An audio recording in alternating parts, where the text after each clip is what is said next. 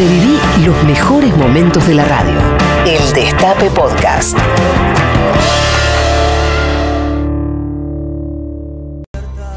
Música, libros, películas y series.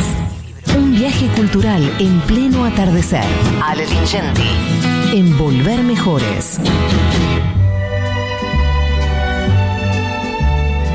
La, la, la, la, la, la, la. Chiquito. ¿Vos Hola.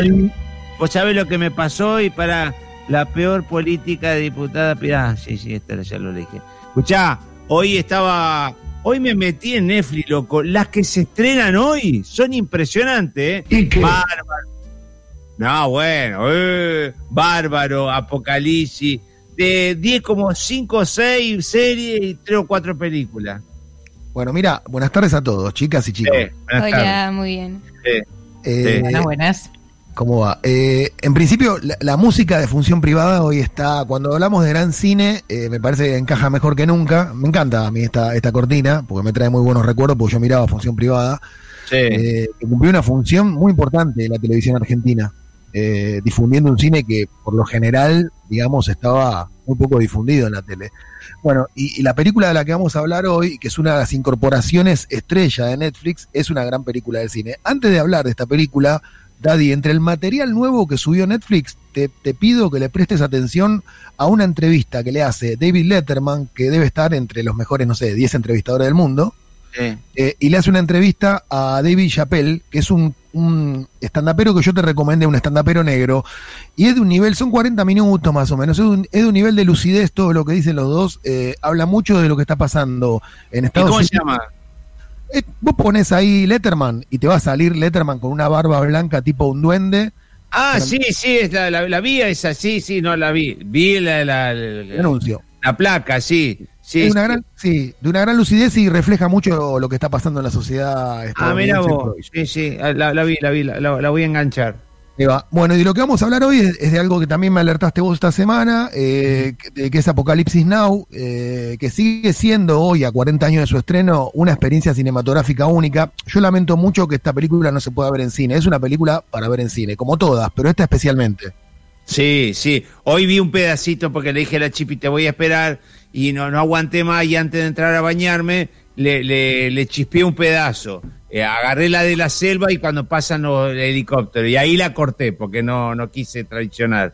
Pero, qué y la música, boludo, todo, no, no, no, no. Yo Ese- les recomiendo, el otro día creo que era, no me acuerdo si era Moy o Lu, Moy creo que dijo que, que no la había visto. Te recomiendo especialmente, Moy, que la veas. Te va a encantar la película. Este fin de es mi plan, Sí. me parece. Largar Sí. la computadora un ratito o vela en la computadora. Pero que mi computadora voy a poner la, compu- la peli. Voy a exagerar un poco para, para entusiasmar. Es como, es como ver el Guernica, digamos, ¿no? Es, un- es el, el equivalente en el cine de ver la que para Sí. mí es la mejor película de Coppola. Y acá me voy a ganar unos cuantos enemigos, pues es su película ¿Qué? más desmesurada. Y muchos, y muchos dicen que la mejor es El Padrino. Y obviamente que El Padrino también está ahí cabeza a cabeza. Sí. Pero a mí esta versión que hay en Netflix, que es una versión de 3 horas 22 minutos, eh, me parece una maravilla. Por un montón de razones voy a tratar de explicar ahora por qué. Coppola tenía 40 años cuando filmó esta película, estaba en la cima de su carrera porque venía de hacer El Padrino, había ganado Sí. la, la Palma de Oro con una película que si ustedes la ven ahora, envejeció mucho. Esa Palma de Oro, Coppola la ganó con El Tambor, una película... También. Sí, buena, pero que envejeció más que Apocalipsis Now. Si la ves hoy, Daddy, creo que te puede pasar eso. ¿eh? Sí, sí, sí, sí, puede ser, puede ser. Eh, esta película de Coppola no envejeció en absoluto. eh, Es probablemente la mejor película bélica de la historia para mi gusto porque, porque tiene un enfoque oblicuo, poético de, lo que pasó en, en Vietnam. Eh, bueno, y ahora 22 años después del estreno, eh, estamos hablando de un estreno en el 79, eh, Coppola, que, insisto, desde entonces nunca más hizo una película de esta estatura, volvió, recuperó escenas de importancia que él mismo había, había desechado en su momento, revisó el montaje y el sonido eh, con Walter Murch, que es el colaborador de siempre de él, restauró el color de una fotografía impresionante que hizo probablemente uno de los mejores directores de fotografía de la historia, que es Vittorio Storaro. Eh, y llegó a esta versión que tiene 49 minutos más que la original y que es una maravilla total. Está Marlon Brando. Bueno, la historia de Marlon Brando es muy conocida, ¿no? Marlon Brando trabajó en la película tres días porque cobró un millón de dólares por día. Y cuando llegó, cuando llegó al rodaje, eh, Coppola le, le había pedido especialmente que lea El corazón de las tinieblas, que era el, el libro en el que él se inspiró para hacer esta película. La Sí, de Conrad, de Joseph Conrad. sí. Claro, entonces fue, fue, se encontraron por primera vez. Marlon le empezó a dar, eh, Marlon Brando le empezó a dar lata. Coppola le dijo, che, apurémonos porque es como estar hablando, ¿entendés? Con un médico que te cobra por minuto. sí. Y, Brando le hablaba, le hablaba, y Coppola dice, después de, de hablar con él, me di cuenta que este hijo de puta no leyó el libro, porque le hice tres o cuatro preguntas y claramente no lo leyó. Lo único que tenía que hacer, no lo hizo. Eh, le dio un guion, eh, Brando le- la mitad lo, lo, lo- lo leyó, la otra mitad lo desechó, y después, aún así, tuvo una actuación y un desempeño realmente extraordinario. Hay un documental que se llama El corazón de las tinieblas, justamente que cuenta todas estas anécdotas. Eh, el rodaje duró más de 200 días, o sea, un rodaje... Hubo un tifón en el medio, perdió una fortuna de plata, se Coppola. quedaron sin plata. eh, Sí. Cop- Coppola se gastó toda la plata que había ganado el padrino. eh, Sí. La cantidad de droga que corrió en el, en, el, en el set fue impresionante, dicho por los propios artistas y el propio Inclusive, Coppola. inclusive Martin Sheen, eh, la, la, la historia esa que la- la- donde empieza la película, la hace totalmente en pedo, totalmente borracho, y pega en el espejo y se rompe la mano y se la rompe en serio. Bueno, esa escena que es tan conmovedora y que es tan, tan real, eh, en el documental muestran cuando se lo llevan, terminada la escena, ese es el valor del documental, dicen corten y se lo llevan arrastrando porque el tipo no se podía mantener parado. Bueno, eh, todo este tipo de alternativas rodean a esta película que es una maravilla, hay muchos momentos eh, realmente impresionantes, eh, el cruce de, lancha del personaje de Martin Sheen, que es Willard, que lo va a buscar, a, porque vamos a contar, el general Kurz, que es Brando, está al final de la película, ya está completamente, es un general americano que está desprendido de la cadena de mando y que decide cortar todos los lazos con el mundo porque se volvió loco y crear como una especie de jardín propio de, lo- de los suplicios. Y ahí lo va a buscar Willard para matarlo. O sea, un soldado americano que va a buscar a otro para matarlo.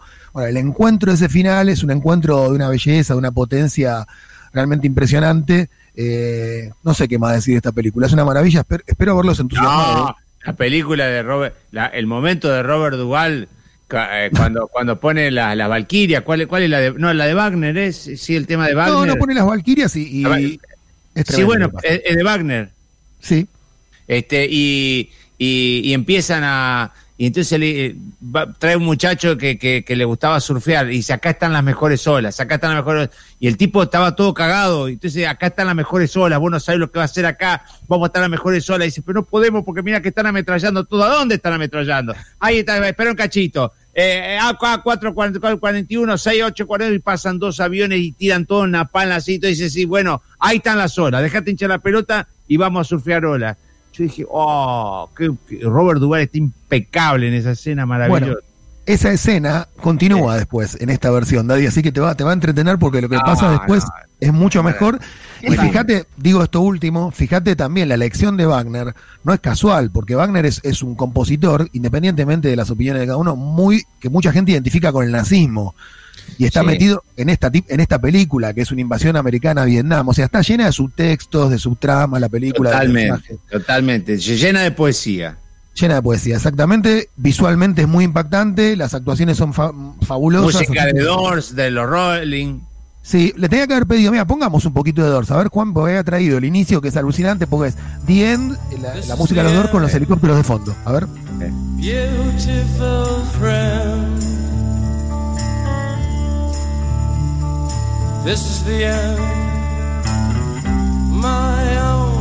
Con esta canción adquiere un significado nuevo en la película, co- combinada con las imágenes que, dirigió. Coppola. Bueno, y voy a poner una canción para cerrar, eh, porque también eh, me, me sumo a la consigna, canción de amor, aunque parezca increíble, en esta película increíble también hay una canción de amor, que es Don't Worry Baby de los Beach Boys. Así que Apocalipsis Now en Netflix, no se lo pierdan. Un abrazo a todos y nos vemos el lunes. Dale, Chao, papi. Ale, buen Nos fin de. buen fin de. El Destape Podcast. Estamos en todos lados. El Destape Podcast.